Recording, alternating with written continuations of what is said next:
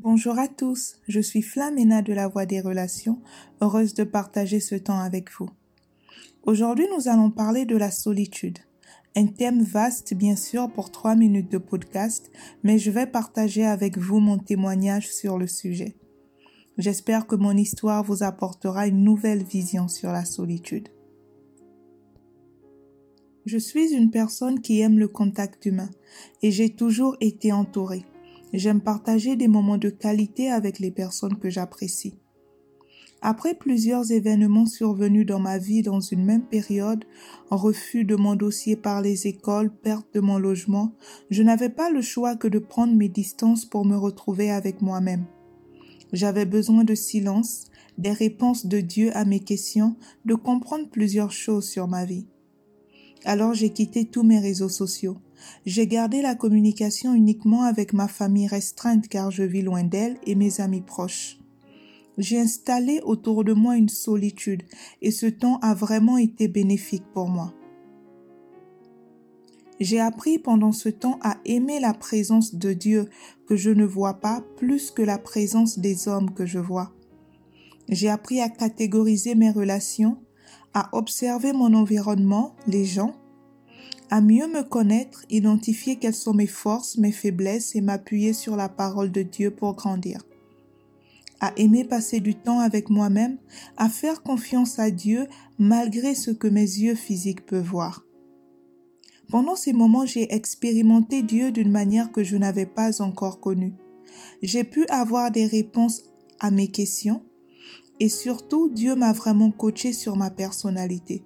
Oui, je peux le dire, Dieu est le meilleur coach en développement personnel. Environ sept mois après, c'était la fin de cette période de solitude que j'avais installée. Je savais que c'était la fin car Dieu par les événements me le montrait. J'étais une nouvelle personne, avec la même personnalité, mais j'agissais maintenant selon ce que Dieu m'avait appris dans la solitude. Par exemple, j'avais catégorisé mes relations.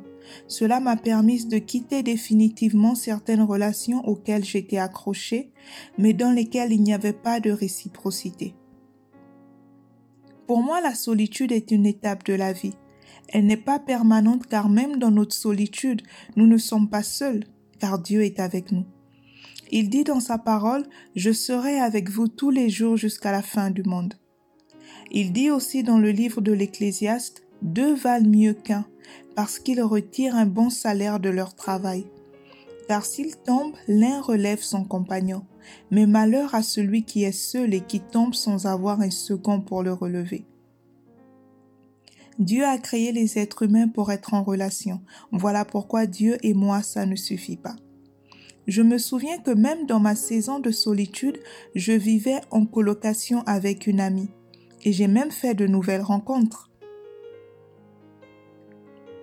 Chacun de nous avons des définitions différentes de la solitude, mais je pense que le mot temporaire ou momentané devrait être commun à nos différentes définitions. La solitude, c'est bien, et nous en avons besoin à certaines périodes de nos vies. Mais c'est juste pour un temps, une saison, et en tant qu'enfants de Dieu, nous ne sommes jamais seuls. C'est Dieu qui met en nous la volonté de nous retirer car pour certaines personnes, il leur faut un peu de silence pour mieux avancer.